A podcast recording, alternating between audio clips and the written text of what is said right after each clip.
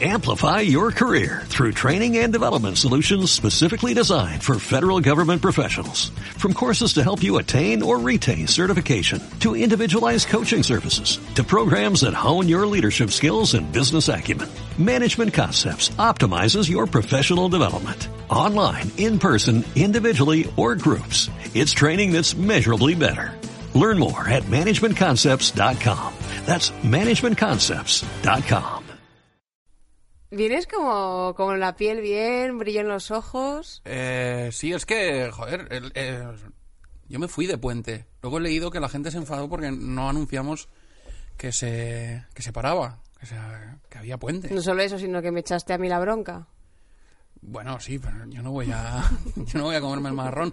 Pero la gente no sabe que yo tengo una vida. Yo me fui a Oporto, donde pude ser una vez más una persona normal. La gente no me reconocía. No me reconocía, no me paraba por la calle. No era Adolfo Valor el del podcast. Era Adolfo Valor el come sardinas. Pude disfrutar de mi intimidad. ¿Entiendes lo que te quiero decir? Pero sí, la próxima vez que no hagamos programa igual hay que avisar. Habría que avisar. Bueno, nos quedan dos antes de...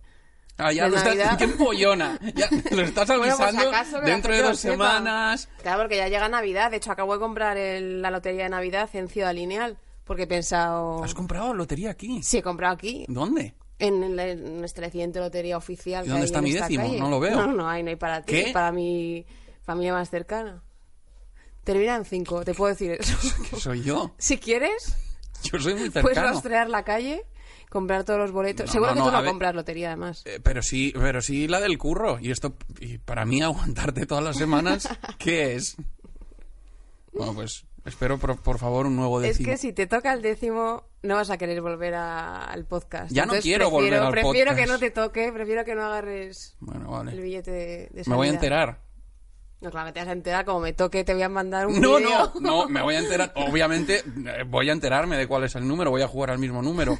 No consentiría que después de toda una vida de esfuerzos y humillaciones, llegues tú y por la cara te hagas más rica.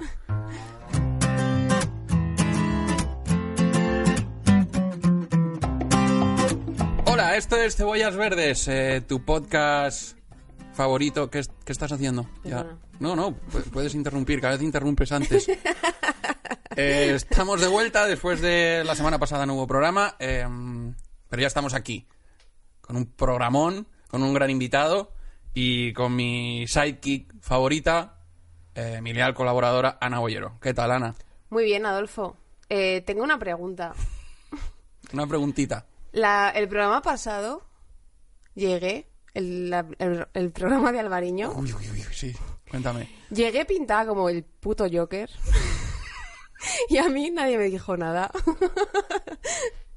Venía con dudas porque no tengo espejo en el baño y me he tenido que pintar eh, en un armario. Eh, Confiaba en la amistad.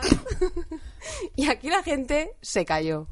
Y he visto los resultados luego en internet. sí. Eh, y no solo eso, es que me encontré con Javi por la calle y me dijo, me miró con cara de estupor auténtico Sí. y soltó la típica mentira de ¡qué guapa! Sí. Y nada, quería hablar de este tema. Porque a veces ni siquiera, o sea, es tan grande el estropicio que ni siquiera somos capaces de no decir nada y mentimos a la cara y sobre todo, ¿qué te he hecho yo? Eh, Ana, tú y yo nos conocemos desde hace mucho, ¿no? Ajá. Somos amigos desde hace mucho. Y hemos llegado hasta aquí porque nos conocemos bien. Entonces, he aprendido a que hay ciertas cosas. O sea, no quiero ser el mensajero del miedo. Yo quiero. No quieres decir la verdad, Yo ¿no? quiero que te lo pases bien. Yo quiero que todo el mundo sea feliz. ¿Y quién soy yo? Para decirte. Para- quién- O sea, yo no sé si tú ahora quieres vestir como un travesti tailandés. A lo mejor se, se está de moda. Tú no eres nadie para ayudarme, a ayudar a un amigo antes de que se lance al vacío, decirle, Pensé que, estabas, "Coge- pro- pensé que estabas probando cosas, pensé que estabas en tu fase Ziggy Stardust. eh, Estaba probando, pero me hacía falta también una bombilla en casa. Entonces, estaba probando, pero me pasé de frenada y no lo vi. No lo vi venir. ya. Lo vi el domingo en el YouTube. Bueno, así, así comprobaste. Pero así lo comprobaste in situ. Quiero decir, tu reacción visceral, ¿cuál fue? De pasmo. Bueno, pues ya está, no lo Me harás cago más. en la leche, o sea, además que era el Black Friday, había ido a Sephora. Yo pensaba en plan, que- nuevo, nueva vida. ¿Sabes? Voy a, voy a enfocar... Fue nueva. Fue, muy Sí, nueva. Yo nunca nueva. la había visto así, desde luego. Parecía que había tenido un accidente dentro del Sephora. Yo pensé que habías ido parando en cada Sephora hasta llegar hasta aquí, probando los testers de cada uno. Una ardilla recorre España por los Sephoras, pues así fue, ¿no? Sí, no, eh, no sé. La lié. La lié, pero ya de verdad, pensaba que este era un sitio, este era un sitio de amigos, de confianza, El donde me podían hacer un, es un que- im- un impeachment. Hubo un momento en el que Javi Alberiño se puso a hablar del maquillaje de West Side Story, como era muy llamativo y habían maquillado de más a los puertorriqueños y, nos mira- y te mirábamos Y os como tocasteis con la rodilla, ¿no? Guiño, de- guiño, guiño y no sé, a ver si... Pero es verdad que tú no te parecías a ninguna etnia que habite, que habite este planeta. Parecía Avatar, en todo caso. Eh, mira, yo lo aplaudo. Aplaudo que, que pruebes cosas nuevas. Yo aplaudo, ¿sabes el qué? La sinceridad. No volveré a... Es que no, no fue mentira. No- Tú no me preguntaste qué no, tal tú no dijiste estoy. nada, tú no dijiste nada, es verdad. Es Fue verdad que Javi estu- Alvariño el que me miró con cara de estupor, le tembló el párpado y después me mintió en la cara diciendo, qué guapa estás, sueles venir así. Es verdad que cuando, cuando apareciste, cuando empezó el programa, hay cinco minutos de silencio hasta que tú hablas. Porque nadie pensaba que ibas a seguir adelante. Pero una vez, una vez ya se encarriló la cosa, eh, yo digo sí. Yo, yo- yo digo sí, a probar.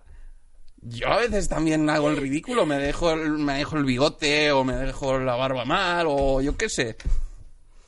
bueno, está bien probar. Lo que no hay que decirle sí es a repetir. Bueno, si no te gusta, obviamente, si, si no quieres eso. Pues, pero vamos, pero, pero, pues- pero aún te quedan muchísimas cosas por, por, por experimentar. No te quedes en esto. Porque si no, Bueno, había que ahora llegar a nuestro invitado maquilladísimo. como una puerta. Increíblemente. Nuestro invitado de hoy es eh, Borja Cobeaga, director, guionista, eh, un director de, de pelis estupendo y viene a hablarnos de eh, una película de los 80 muy guay y vamos a hablar con él enseguida, ¿no? Entonces eh, empezamos, paramos un momento por si quieres darte colorete o... ¿No? ¿Estás bien? ¿Estás pálida? Te veo muy blanca. Me he intentado maquillar natural, pero es que todavía no domino, ¿eh? Lo del colorete. Es un poco complicado, ¿eh? Estás muy bien, estás muy bien. Y los que y, lo- y los que digáis este programa, pues os habéis perdido una, experiencia bastante bastante potente. Un podcast en Technicolor. Sí. Eh, bueno, venga, va, que venga, que entre Borja y hablamos con él. ¿Qué, qué es eso? Si fueras mayordomo.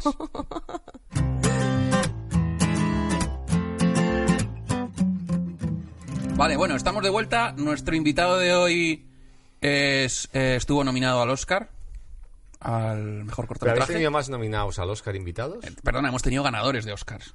¿Quién? Ah, sí, García. ¿Te suena de algo? claro. José Luis García, un chaval que está empezando. Volver a empezar. Vale, sí. sí. Bueno, entonces. Bueno, y es director y guionista. eh, Borja Coveaga, ¿qué tal? Muy bien. Hemos tenido días mejores, la verdad.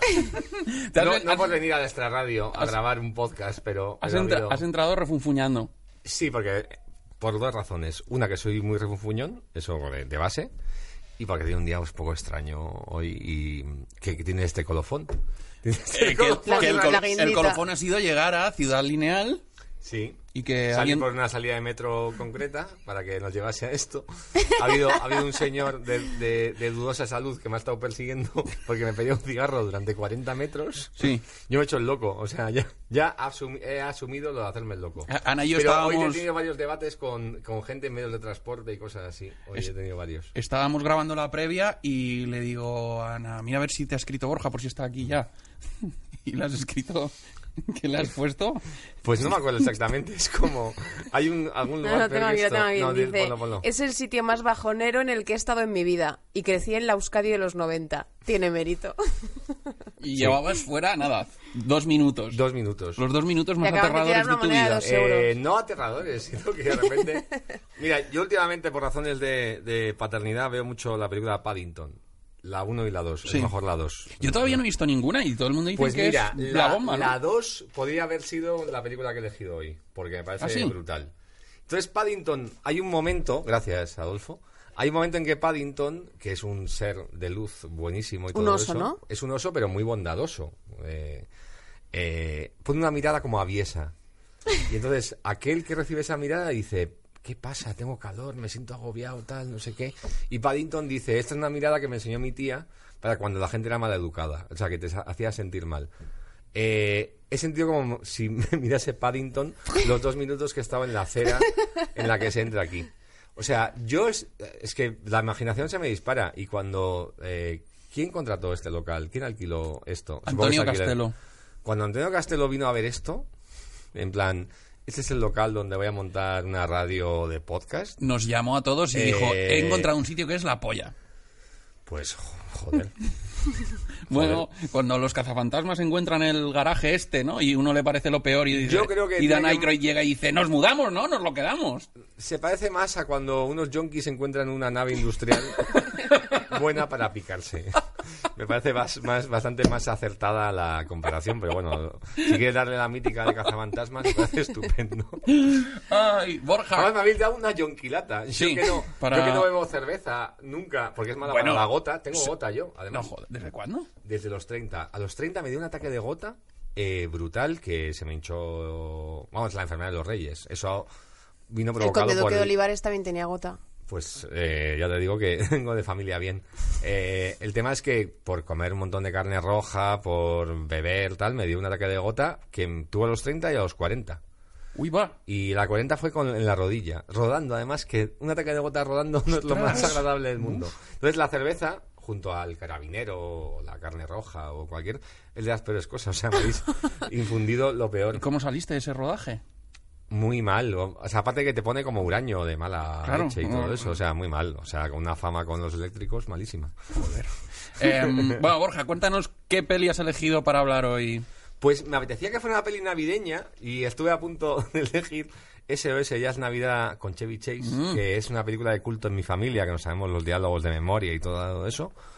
Pero como sabía que iba a venir un sitio bajonero, porque Diego San José me había dicho ya que era un sitio como de bajón, eh, opté por una comedia... ¿Pero de bajón por el sitio o de bajón por el podcast? No, por el sitio. Bueno. No, por vosotros no. O sea, además Diego te quiere muchísimo a ti.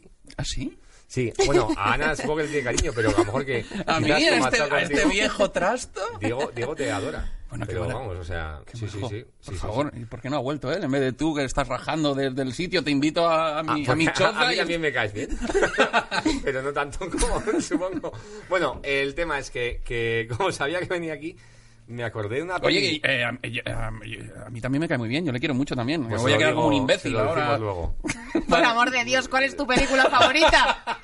Eh, elegí El turista accidental de Lawrence Kasdan por, porque es una cosa mega melancólica, bajonera, eh, comedia y a la vez drama y que, y que siempre pienso mucho acerca de ella. Vale, genial, me parece muy buena De hecho, he venido en, la- en el metro línea 5 oyendo la banda sonora maravillosa de John Williams, que me parece como lo- de lo más destacado de la película. De hecho, Es- hablando de bajonero, para bajonero, ¿cómo he podido ver la película? Porque ¿Cómo no la he visto? encontrado, no estaba en filming, Ah, no estaba- en plataformas. He tenido que verla por primera vez en Google Play, ¿Y pagando cómo te- 4 cuán- euros para pero alquilarla. Es una pasta, además. Eh, además, lo intenta mandar por Chromecast a la tele y no se podía. O sea, que he tenido que verla en el móvil.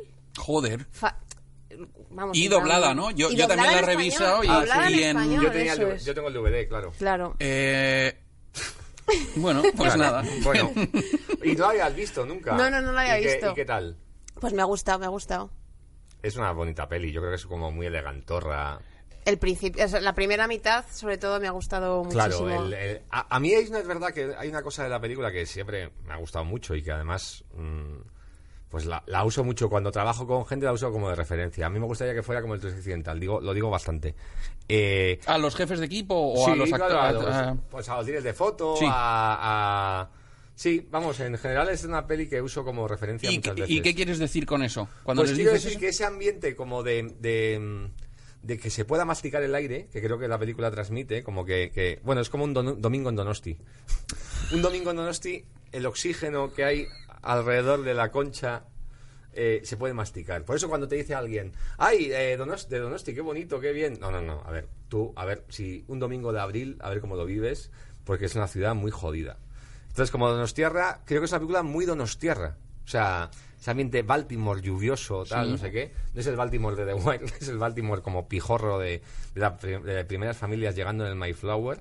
Pero, pero sí que es verdad que, que- que ese ambiente como pastoso eh, me gusta. Y es verdad lo que dice Ana, que la primera media hora de peli, cuando visita Londres y dice cómo vivir como un mm, americano en Londres, tal. Y le tengo algo de manía que le he ido cogiendo como cariño al personaje Gina Davis, que fue como de lo más destacado, que le nominaron al Oscar y todo eso.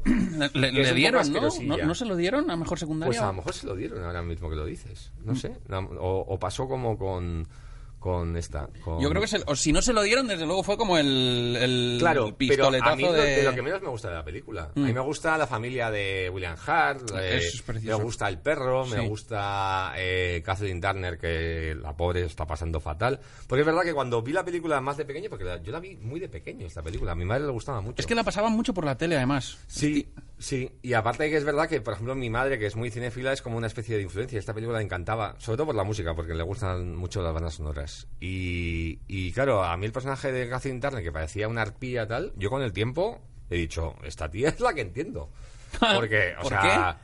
Pues sobre todo porque creo que es una tía que lo ha pasado muy mal, que tiene que, que cambiar de vida y hacer algo, que está dudosa y que no tiene nada de, de- malvada. En cambio, el personaje de, de Gina Davis, que es el más facilón, de- que aporta locura a un personaje gris, tal, pues eh, me parece mucho menos interesante. Interesante o, o empático, no sé. Es la historia de un tío que escribe guías de viaje para gente que no quiere viajar. se que, eh, pierden a su hijo, él está casado con Kathleen Turner, el matrimonio no funciona No funciona, por, evidentemente, por lo que ha pasado del hijo. eh, y lo dejan, ¿no? Pero ella luego intenta recuperarle. La estructura es curiosa de la peli. O sea, es una peli muy guay en muchos sentidos porque no sabes por dónde va a ir, ¿no? Sí, no, no, y además hay algo que, que yo últimamente cuando, cuando veo a gente que, que dice todo el rato, pues con lo que pasa un mogollón con la película de Noah Baumbach de lloro todo el rato, tal, yo con la de Noah Baumbach no solté ni una lágrima. la Yo verdad. aún no la he visto. A mí me ha gustado bastante, está bastante bien, pero no solté una lágrima. Pero el momento, a mí es que el- la tecla esta de la música me tal. Entonces, el momento en que William Hart, en el plano casi final, está mirando a Gina Davis y suena el temazo de John Williams, mm, a mí me rompe bastante. Claro. Yo es que tengo una teoría. No, no, no es una teoría, pero creo que eh, a veces los medios de transporte, sobre todo los autobuses, eh, eh, te llevan a emocionarte mucho con las películas. Yo he llegado a llorar con Cortocircuito 2 en un autobús. Es decir, que si tú coges un autobús en Avenida América o en, yo que sé, en cualquier estación eh, tal, y, y- y pasas ya tres horas en el autobús y en los auriculares estás viendo Cortocircuito 2 o Top Gun o tal, lloras. Claro. Yo cuando se muere Por la música, de- dices. Sí, sobre Por todo cómo por la entra, cosa, ¿no? la- entra la música y por, por la cantidad de kilómetros que llevas, o por el bocadillo que te tomas en Lerma o en Rausan. Eh, eso es algo que, que- que sucede. Y a mí esta música, que, que claro, John Williams es un tipo conocido sobre todo por Indiana Jones, E.T., las galaxias, pero tiene un tono más intimista, que está aquí en esta peli, o en Cartas a Iris, que también es un musicón que me vuelve bastante loco. Y me toca la fibra, o sea, es como que la música va como ahí a, joder. Y luego hay que saber, o sea, es importante cuán- cuándo entra la música, ¿no? Porque hablaba hace poco con un colega que está trabajando con un músico que es como su primera o segunda peli y, eh, y es como, es un músico muy bueno, pero no sabe dónde meter, Es no que sabe eso es- cuándo eso entra. es complicadísimo, sobre todo porque últimamente vemos muchas películas que la película dura eh, 92 minutos y la música 108. Es decir, que hay música todo el rato. Otro día veía una película estupenda, pero decía, ojo, es que está todo subrayado y creo que todo viene de la inseguridad. De- del y pasa, con- del y pasa dire, en ¿no? comedia ya, vamos. Claro. Cuando funciona como colchón. Esta escena no es graciosa. Si metes música como de Benny Hill ya resulta más, más graciosa, pero la música es, es, es muy complicado. Y luego me gusta mucho porque es una peli que se nota que es de guionista, eh, reconverti- o sea, de guionista director. Sí, yo creo que sí, mucho. Sí, Hombre, lo de. Lars Kasdan, que tiene pelis muy buenas, tiene pelis muy malas, tiene pero estaba en un momento de su carrera.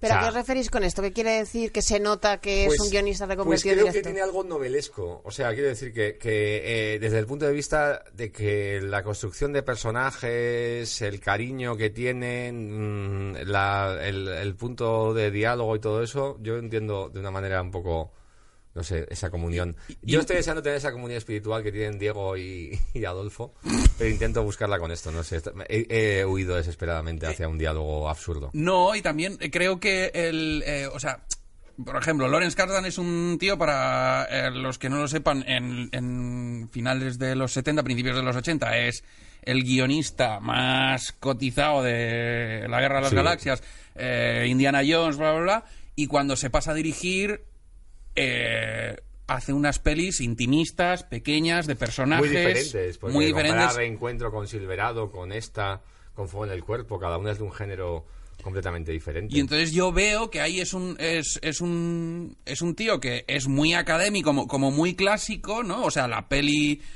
eh, va, va construida hacia un clímax muy emocionante, pero de cosas muy pequeñitas, ¿no? Y Entonces el tío como que se rodea de eso. Pero de quiero decir, a ver, la película está basada en la novela escrita por una mujer. Entonces, por eso quiero decir, ¿en qué notáis? en la por O sea, ejemplo, por la, la elección de la las- elección, por de ejemplo, las- de la historia, por ejemplo, no, la, Ah, propia, propia elección de la historia, de decir, puedo dirigir cual- cualquier película ahora mismo y elijo hacer una peli de personajes, de, de personajes además como mayores, que lo están pasando mal, de sentimientos que van por debajo. O sea, que es como la historia de eh, una odisea de sentimientos. ¿No? De un tío. o sea, Odisea de sentimientos, vamos. claro. Yo creo que en Ciudad Lineal nunca se ha pronunciado esa palabra, esa frase. eh, quiero decir, Eh, es un. Rocky de, de- de- sentir. O sea, el Sí, clímax de este prota es, es la a historia. veces romántico, o sea, eh, el tono romántico, también el retrato de la familia, el retrato de personajes, sobre todo. A mí la familia, o sea, Bill Pullman, o sea, quiero decir que a mí Bill Pullman es de original cuñado. Sí, sí, pero, pero, pero es que, no sé, a mí es que entiendes a todos los personajes, aunque sean terroríficos. Y, y a mí la familia que no coge el teléfono, Hmm. a mí es que me ha influido mucho. Pero es que mola mucho porque al final está, hay como un montón de capas que en el fondo es como el, el mismo núcleo, ¿no? O sea, el protagonista es un señor que que no quiere abrirse a los demás, que se, se protege y guarda sus sentimientos. Pero es que al final todos son réplicas de eso, porque su familia es eso llevado al- a la enésima potencia, pues por lo que dices, que de repente no cogen el teléfono porque han visto O que se desorientan. Es más fácil, claro. Si pasa algo ya vendrá alguien, pero nos podemos ahorrar la llamada. El hijo de Gina Davis es también una réplica del protagonista, ¿no? O sea, es un niño que tiene alergia al chocolate, al agua, al oxígeno, a la vida.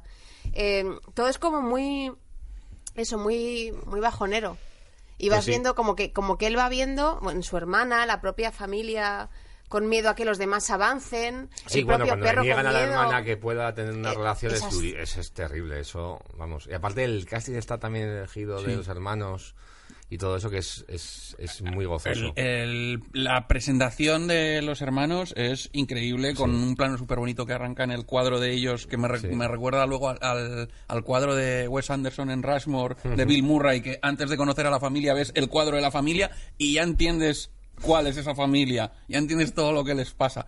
Y luego, pero por ejemplo, ahora revisándola, la, la he vuelto a ver que hacía un porrón que no la veía, y la primera secuencia de él y ella, de Kathleen Turner, es muy bestia, porque ella empieza, se supone todo lo que no tienes que hacer en un diálogo, de Sí, decir en voz alta explicarlo todo. todo lo que ha pasado en este matrimonio. Y dije, ¿pero esto qué es? Pero claro, es que luego Claro. entiendes... Claro, es que luego eh, la peli que- va de esto, de este tío no ha sido capaz de expresar... Pero es que yo creo que, fíjate, yo que soy un defensor de la sutileza bestial, a veces la, la sutileza que se confunde con la no comunicación. No voy a dar nombres, pero he visto una película hace poco que va de que no se dice nada, no tal, y de repente no entiendes nada. Y me pasó lo contrario cuando vi, por ejemplo, El, El Luchador, la peli de Aronofsky. Cuando salí del cine, yo dije, qué evidentón todo, qué sórdido, qué subrayado, tal, pero me lo he entendido. Ya. O sea, quiero decir que muchas veces es mejor tener una secuencia maravillosamente o terriblemente, mejor dicho, explicativa para poder avanzar que esa cosa como de no dicen los personajes nada. Y a mí es que eh, me pasa, bueno, cuando de vez en cuando doy clase y todo eso, que la confusión entre la sutileza y la no comunicación es como que de repente dices, no, es que no entiendo lo que está pasando. Quieres ser sutil y no me estás contando absolutamente nada. Por ejemplo, Diego y yo, cuando nos miramos, es que no tenemos que decir nada porque ya está ahí todo. Yo a lo mejor digo, en realidad, ¿quién es ese del fondo? ¿Quién es ese? Es Adolfo. Adolfo. el La verdad es Adolfo- que esa escena de Diego y Octavio. Adolfo mirándose en silencio sí que me parece ficción. Deberíais trabajar juntos, a lo mejor. Ah, bueno, yo Con lo que les una- mola hablar a los cosa. dos. Tendría que matar a Cristóbal. cosa. Eh, bueno, da igual, puedes ponerle los cuernos. Él me lo puso con David Serrano. Buah. Y volvió a Reddit. ¿Y cómo lo llevaste? Pues bastante bien. Pues dijiste, ya, ya volverá. Y volvió. Pero lo- eso es lo que pensaba. ¿Cómo lo has dicho? Te ha faltado a- eh, eh, abrocharte la rebequita. No, y pero, volvió. pero me estoy en una circunstancia muy curiosa y es que Diego es mi jefe ahora. Sí. Quiero decir que, que yo no estuve en la primera Pero me han dicho que lo gozas mucho esto. Me lo paso muy bien dirigiendo guiones ajenos, la verdad. He descubierto, de igual manera que, que durante un tiempo hice publicidad y no, po- no, no era bueno en eso. O sea, mi, mi mujer trabaja en publicidad, directora creativa. Y yo le reconozco diciendo, mira, es que lo paso muy mal, no me gusta nada. Eh, nos ella y yo nos conocimos gracias a las galletas Chips Ahoy. Y Bueno. cada vez que nuestro hijo se come una Chips Ahoy me parece como, oh, el círculo se redondea. Qué bonito. Ya, ya, Es muy bonito. Eh, el tema es que no, en publicidad, por ejemplo, no. O sea, no me, no me siento a gusto. Básicamente por una cosa, porque te llaman para ser tú y luego te dicen cómo tienes que ser tú. Ya. O sea, como que te llaman por todo lo que has hecho y luego te dicen, no, pero lo que tú harías es esto. Y yo, perdón, es que ¿qué me estás contando? Eh, En empecé cambio- a ver el anuncio de la lotería de este año y pensaba que lo habías hecho tú. Ya, Porque te han levantado más todo, el. Mira, sale tu eh. Ramón Barea, Bárbara Santa Cruz, Mauro Muñiz, que han salido en tres o cuatro pelis mías. Todo tu. Star System, toda la Y es verdad que el ahí. tono estaba muy similar. Sí. Sí, pero no, no, no, no lo hice yo. Lo que quiero decir es que, eh, que, que el- sí, me lo paso muy bien dirigiendo series ajenas porque siento que aporto. Porque sobre todo yo siempre he trabajado más de guionista que de director. Pero al pillar un guion y, y- y ver que algo está como montado y sobre todo que hay una mirada por encima que es la del showrunner, que es en este caso el Diego, pues la verdad es que siento que sí que aporto algo y que aporto cosas interesantes y que, y que para mí es una circunstancia rarísima que Diego me mande. Hoy, esta misma mañana, me ha dicho, ese plano vale, pero dos frames más. O sea, ¿En al frame, al frame. Al frame. me controla el frame. Pero bueno, es verdad que, que yo ya venía un poco rodado porque ya había hecho una serie en que la que tenía el guionista en el combo. Entonces yo cuando estaba rodando y dirigiendo a los actores tal, de repente le veía al, al, al- al- al creador, en este caso era Juan Maidagán de Justo Sí. antes de Cristo, hablando como los actores a esto. Y yo me mosqueaba mogollón diciendo, ¿qué le dices? Que no sé qué. Pero luego lo Hablando de los actores, Sí, sí, mientras tú estabas en el combo. Sí, sí, sí. No, no, él estaba en el combo, yo estaba Ah, vale. como tal, y Ah, de repente vale. se acercaba Ah. el actor y le hablaba así como, como Diego te susurra, diciendo, Adolfo, Adolfo. Huele, hueles aftershave. Bueno, huele bien. Yo no tanto. Eh, el tema es que, que, claro, eso me, me reconcomía, claro. Yo vengo a dirigir pelis, que es muy diferente Ya. todo eso. Y he aprendido. Y la verdad es que una vez aceptas el juego es fantástico. Y pillas mucho callo, ¿no? De rodar. Sí, yo creo que sobre todo, además hay una cosa que, que, que creo que, que, mm, no sé, bueno, yo veía hacer cortos y todo eso, pero si- si- a mí me fastidiaba mucho que, por ejemplo, Pagafantas fuera el primer guion que escribimos Diego y yo. ¿Por me qué? habría gustado que hubiera sido el cuarto, o sea, que hubiéramos dejado tres en un cajón. Para tener más callo tú. Sí, la verdad es que sí. Eh, eso se noté a Nacho, por ejemplo, en la universidad él había escrito, Vigalondo, perdón. Sí. Eh, Nacho Vigalondo había escrito como varios guiones antes de, de rodar los cronocrímenes y se le veía como cierto callo que yo decía, claro, es que nosotros el primer guion que escribimos se hace y eso me, mm, me habría gustado tener algo más. Y, de esta manera también es verdad que, que, que como más seguridad, más libertad. Es verdad que, que, que- que es complicado porque el- porque las comedias se ruedan echando virutas. Es decir, que a lo mejor un episodio de La Peste, a lo mejor tienen nueve días para rodarlo y todo eso, y estas comedias no se ruedan en, en tanto tiempo. Pero creo que, que en este caso le vamos Juan, la segunda temporada de Gota Juan, eh, sobre todo por los actores. Es que, vamos, tienen unas parrafadas secuencias de cinco páginas que se las sabían del tirón. Bueno, la gente a lo Era mejor no lo entiende, pero eh, género de comedia significa automáticamente la mitad de pasta que un... Y la mitad de tiempo. Y la- eso implica la mitad de tiempo. Claro. Que una serie o Claro. que una peli otros géneros, ¿no? Entonces eso, claro. También la mitad de dignidad personal. Como se puede ver en ti. Claro, además Ana hace thrillers. Tú haces chichi, comedias de chichinabo. Es verdad. Joder, es que Ana es una... y mírala, cómo- y mírala cómo me trata. Como el último móvil. No, te trata estupendamente. No sé, mira mucho el móvil, eso sí. No sé por qué lo mira tanto. Ya, ¿no? Es que porque, no, antes he mirado, o sea, he comprobado un dato que ya sabía, que era lo de la novela escrita por... por... La, la novela que estaba escrita. Ha valido la pena ¿Cómo se chequear, ha valido la eh, Ah, no sé qué. Eh, ah, pero me- de repente me ha entrado la neura de a ver si me estoy equivocando y no está Ana María basado en una, en una vale. novela, por eso lo he comprobado.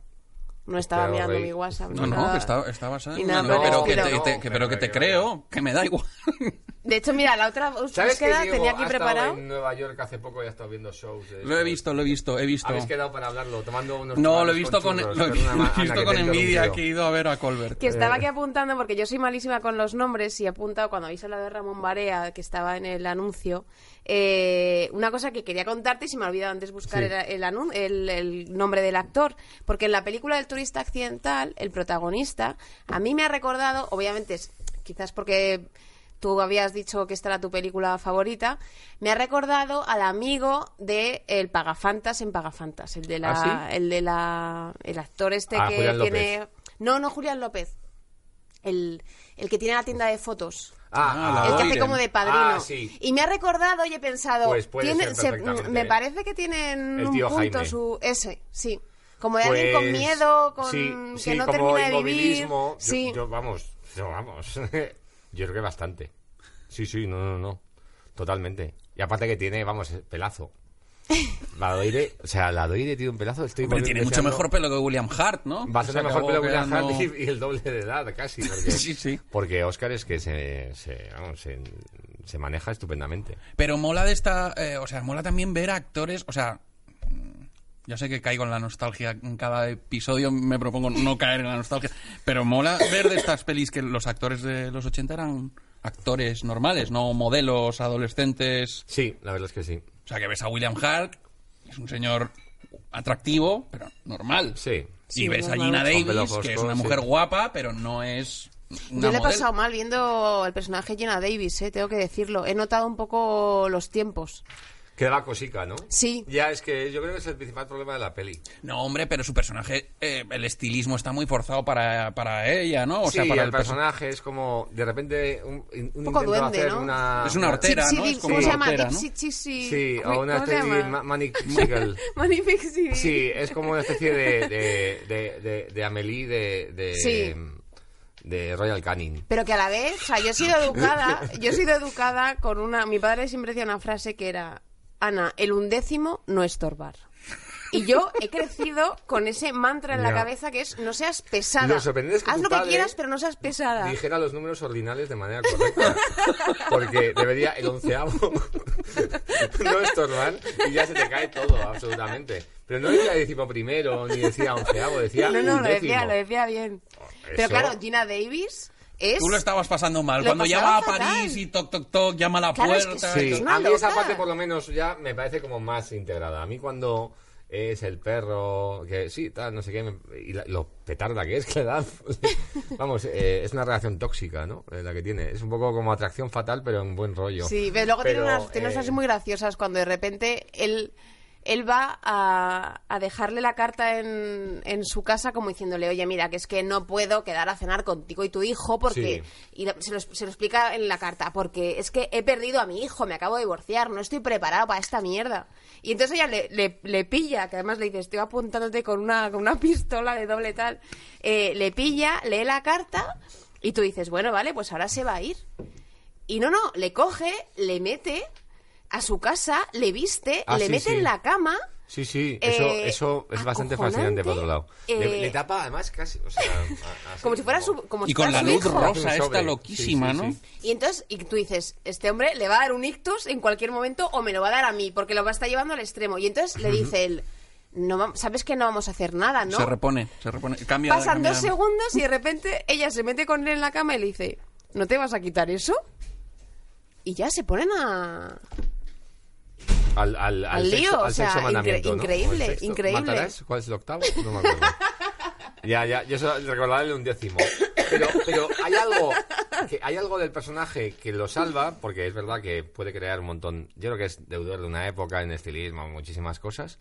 Pero como está tan mal William Hart, es que esa escena No, no, a mí es- es como que, que le acuesta, Es un le- despojo. le- le des- le- o sea, cuando construye el, el patinete este para, Sí. para, la- para- Muy para rebuscado, ropa, ¿no? El tal, truco sé qué, este. Que tiene como una especie de, de, de zooming, traveling, así como que parece como de, de, de película de terror. Hay un par de zooms locos, hay otro al perro también. Sí, de repente cambia de. Yo desubicada, supongo sí. que la influencia Spielbergiana le, le llegaría a, a Lawrence Kasdan, que luego ha hecho unos, bo- unos bodrios espantosos. Ya tuvo una mala Ya segunda hecho- yo etapa, creo ¿no? que, que es, es, eh, es un guionista y un director excepcional, pero luego tiene pelis. O sea, esa, esa cosa de. eh, Por ejemplo, el problema, por ejemplo, de Grand Canyon, que fue una película bastante celebrada en su momento, tal, no sé qué, pero que eh, ya no te acuerdas nada.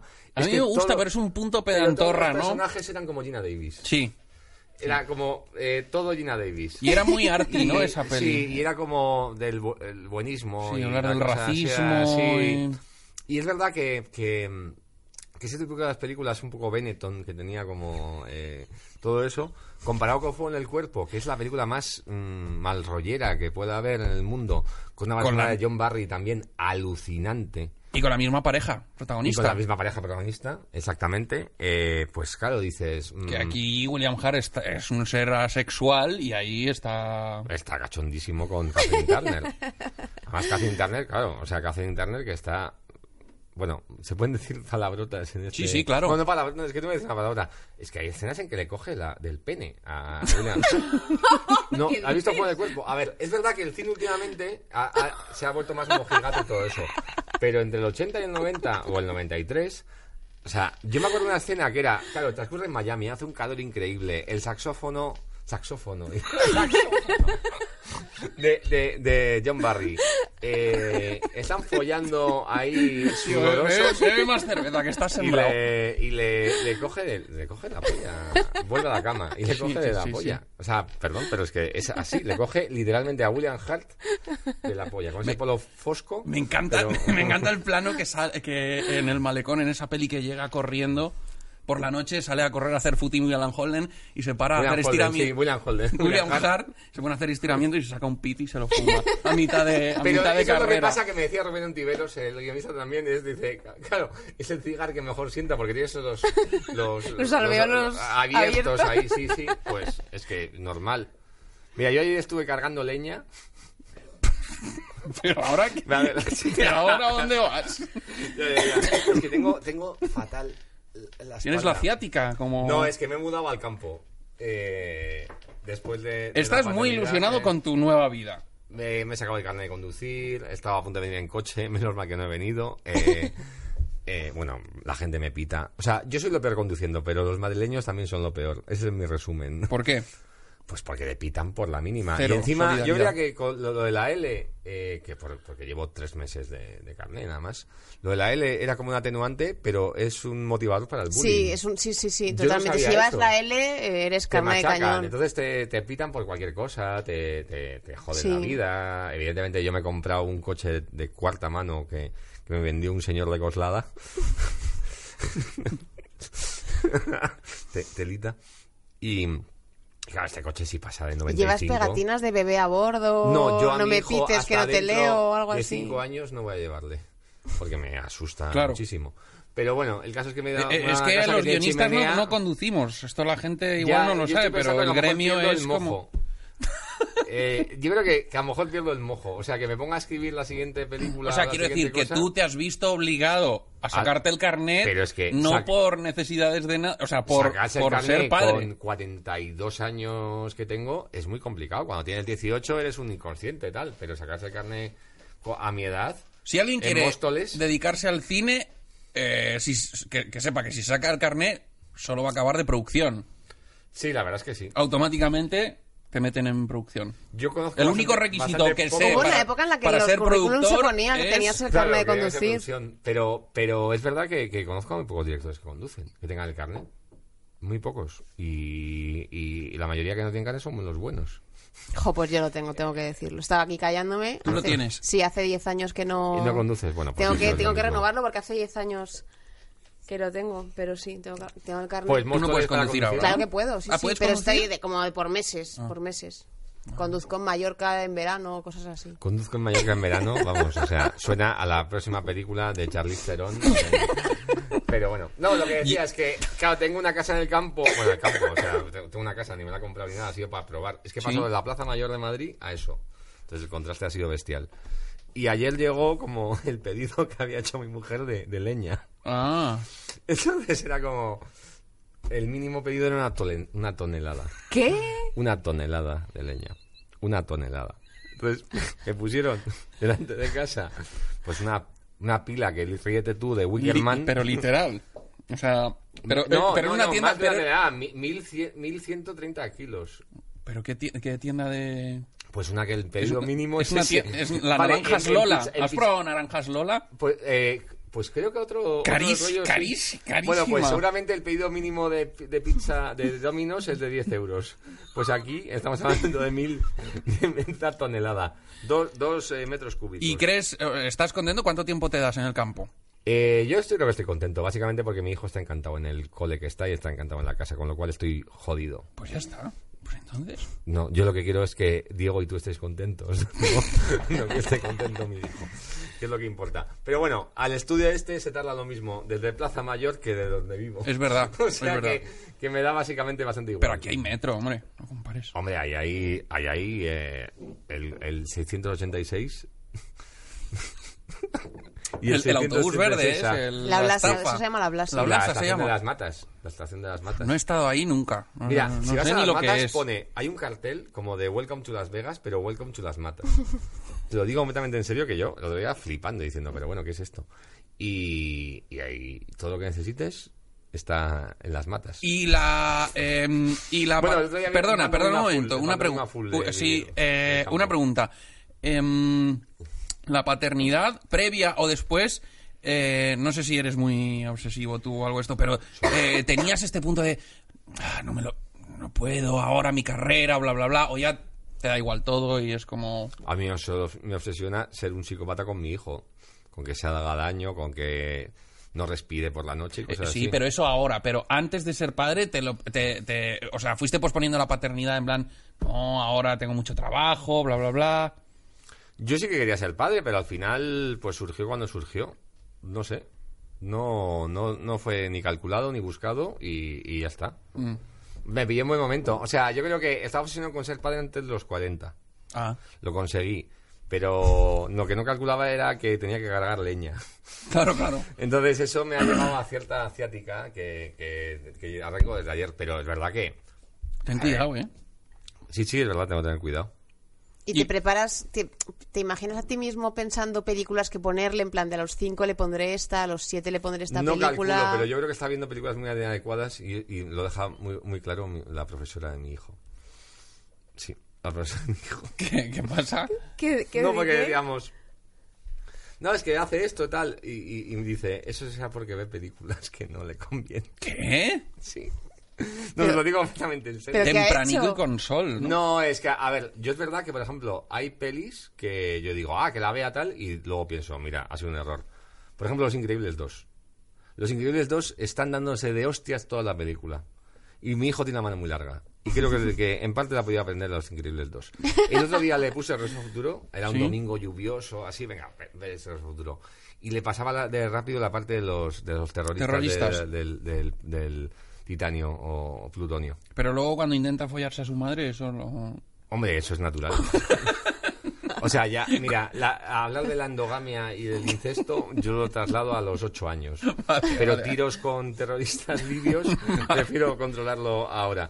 Pero es curioso porque no es la primera persona que me hace esa pregunta, porque me han dicho exactamente lo mismo. Claro, hoy. es- Pero es verdad que, no sé, o sea, eh, pues yo qué sé, es que yo me o sea, yo soy el tercer hermano de tres eh, hijos con diferencia, o sea, fueron mi hermano, mi hermano y luego yo siempre digo que soy hijo del método Gino.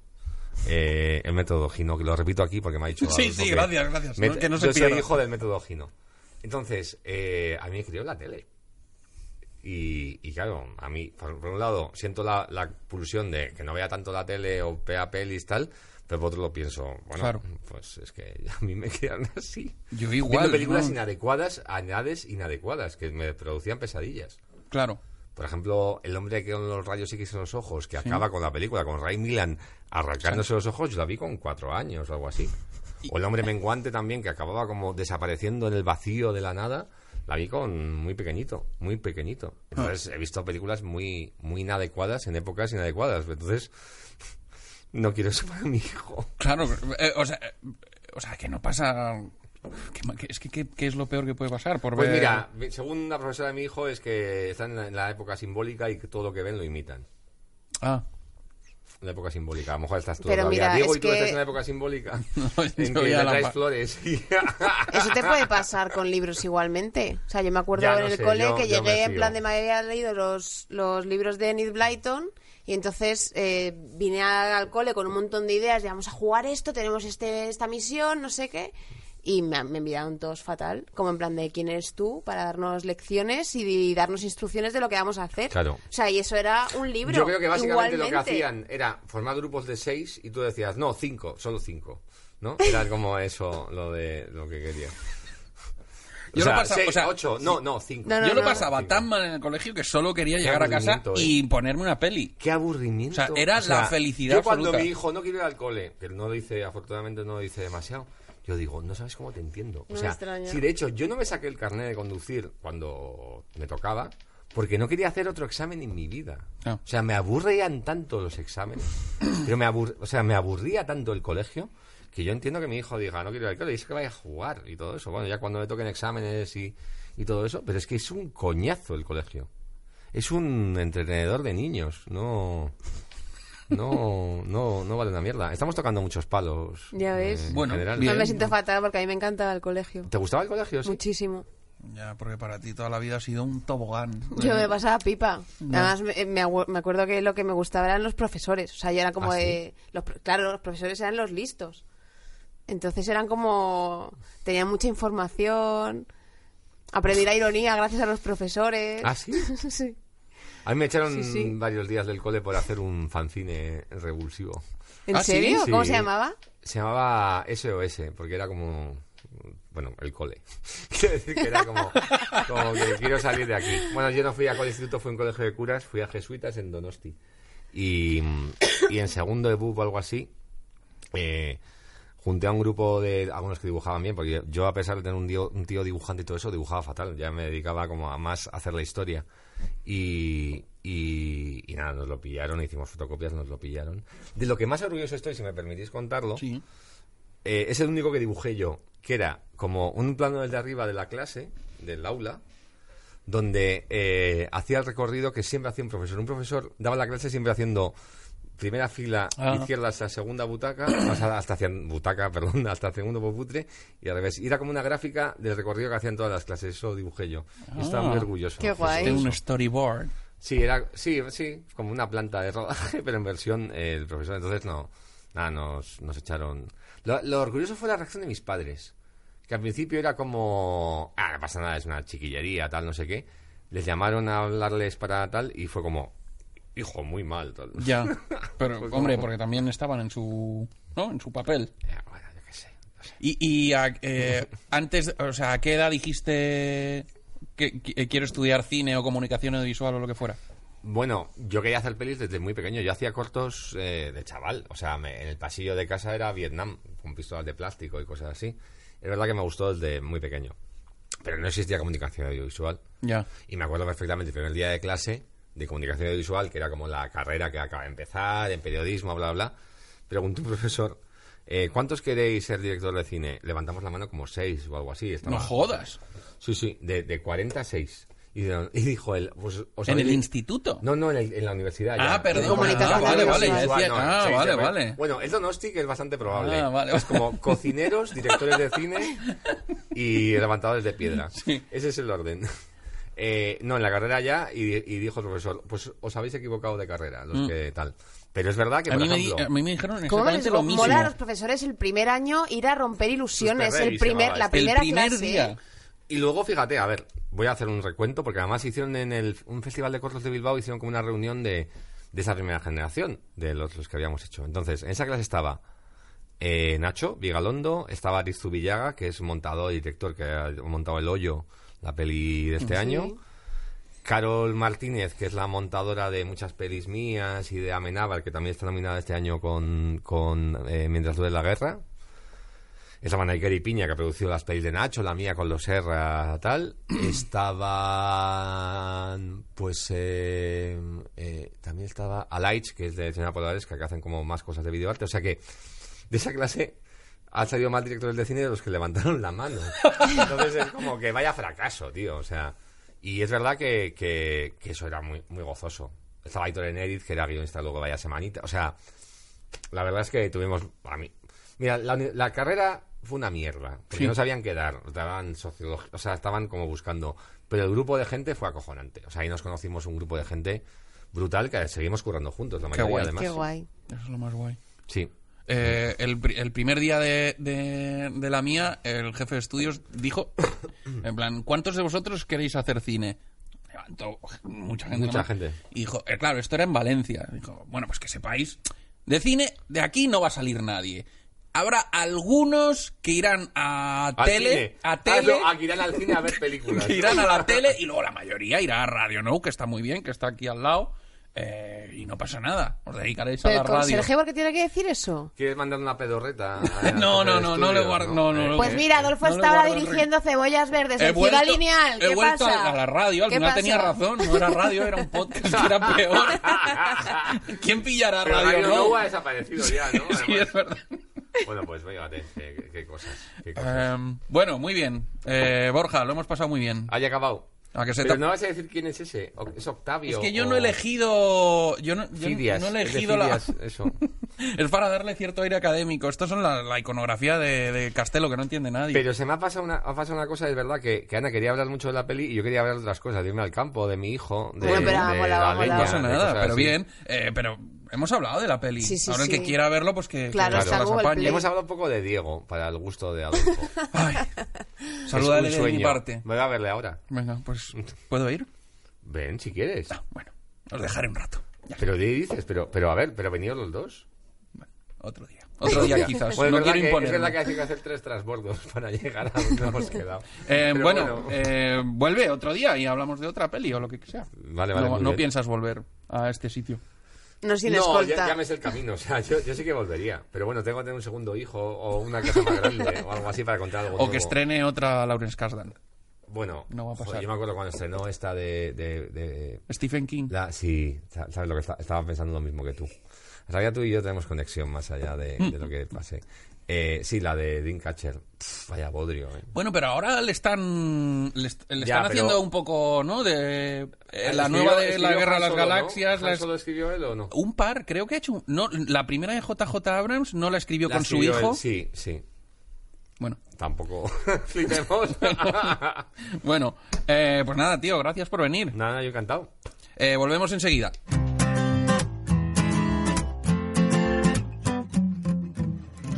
Estamos de vuelta y el chocolate del loro. Está... ¿Qué está pasando? Perdona. Ya. ¿Qué? Em, Te estabas, sí. te, esta- te estabas, ahora te Me maquillas estaba en retocando, directo. me estaba retocando, sí. Ah, perdona, pensaba que era una, eh, pensaba que formaba parte de la sección. Lo era, estaba recogiendo la primera parte que hemos hablado de maquillaje. Pensaba que ibas a hacer algún tipo de comentario, pero no, te has quedado simplemente mirando cómo me pintaron los labios. Perdona, ¿eh? Está intentando sembrar Ya, ya, ya, la magia de la impro. Tenemos que hacer un curso de impro, ¿eh? Estamos eh, Faimino y cansado. Bueno, pues nada, cuéntame, ¿qué maquillada estás ahora, Ana? Cuéntame. Pues a ver, te vengo a contar una anécdota Sí. eh, que me pasó la semana pasada. De hecho, grité en casa, ¡ya tengo chocolate del loro!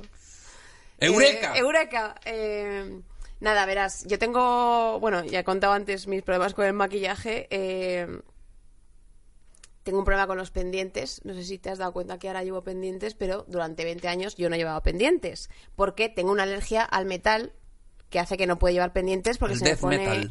se me pone la oreja eh, fatal. Solo puedo llevar oro, Vaya, metales nobles. vaya.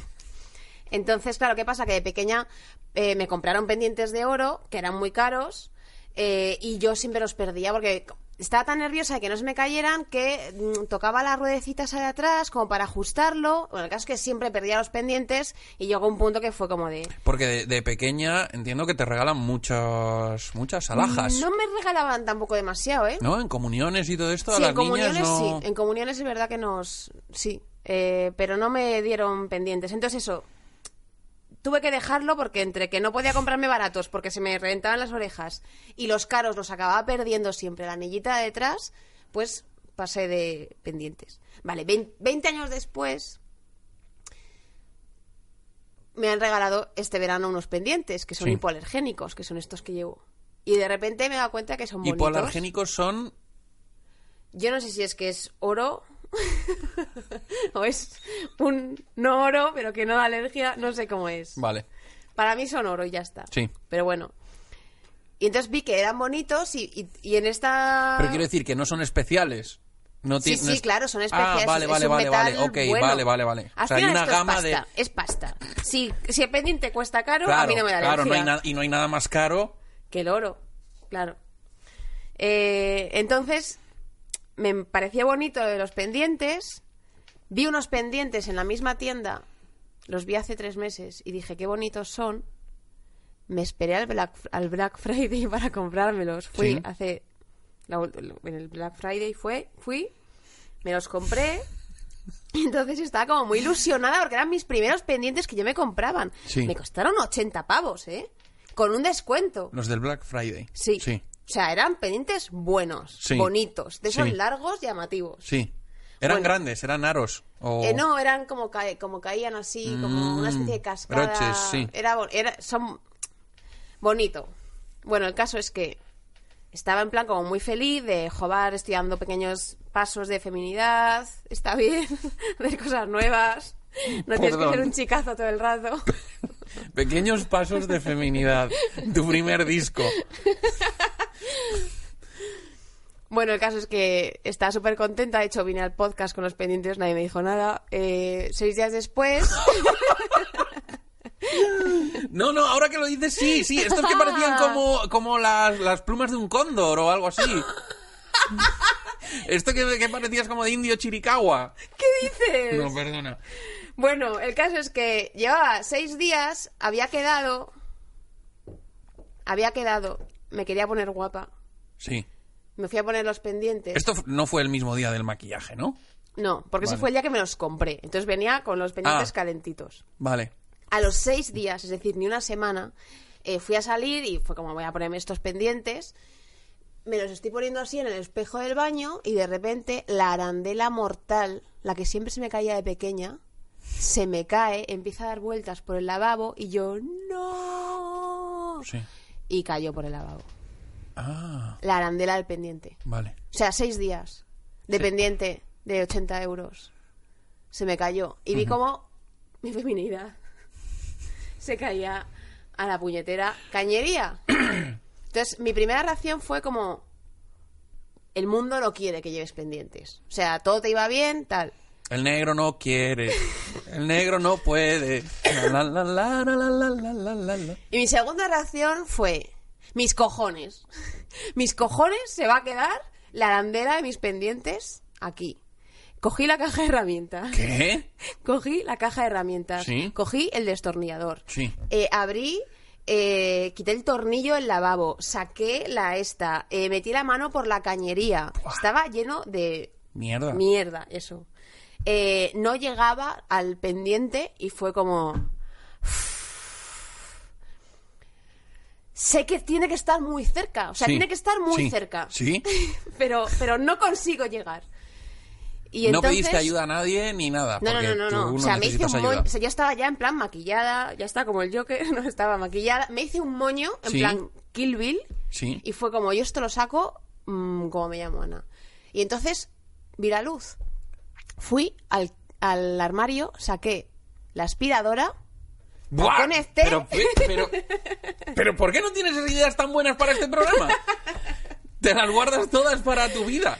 Metí la aspiradora en la Sí. cañería del Sí, lavabo, sí, empezó a salir ¿Qué? agua, agua negra. Sorbiendo todo, o sea, vaciando el, el depósito de la comunidad. La gente. O sea, que lo puse, que, que lo, que lo puse eh, 30 segundos, lo paré y ya estaba la, la Sí, sí, lavadora, La, la aspiradora llena. Lo vacié en la, en la bañera, pues el tapón, porque claro, digo, ya verás cómo se cae tal. Mm, Todo oliendo a cañerías, un olor horrible, vacío todo el agua, no hay nada. Yo sudando, oliendo a mm, fosa séptica. Y de repente dije, y además yo pensaba, esto en una película tiene que resolverse, o sea, porque era como tres actos perfectos. Y entonces ya vacié el agua y hurgué en la mierda con el dedo. Y ahí estaba ¡Buah! mi ruedecita. Increíble. ya tengo mis increíble. pendientes de chica Después de ser... Un momento. No, no ¿Son, son, esos? estos, no, no. Ah, No. Me he traído otros para... para... ¡Buah!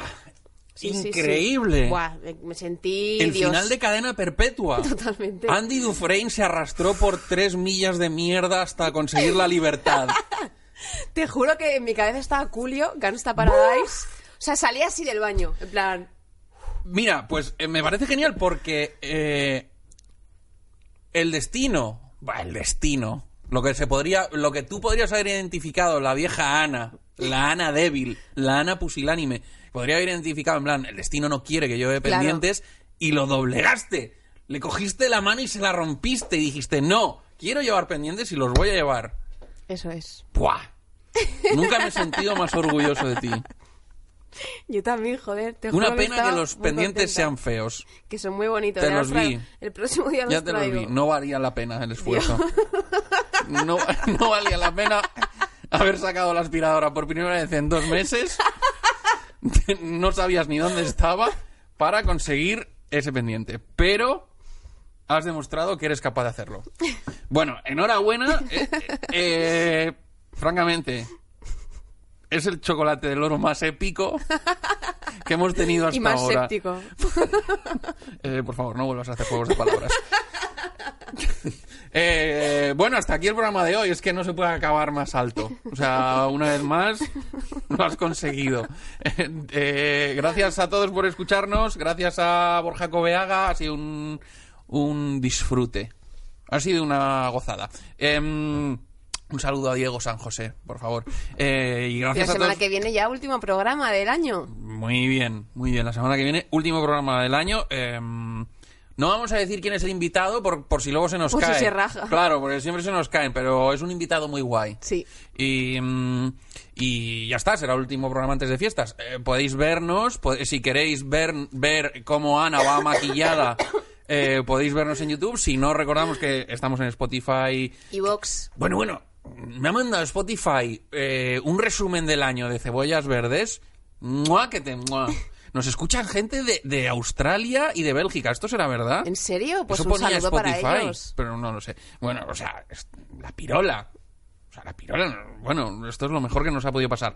Em, y nada, gracias a todos. Volvemos la semana que viene. Adiós. Adiós.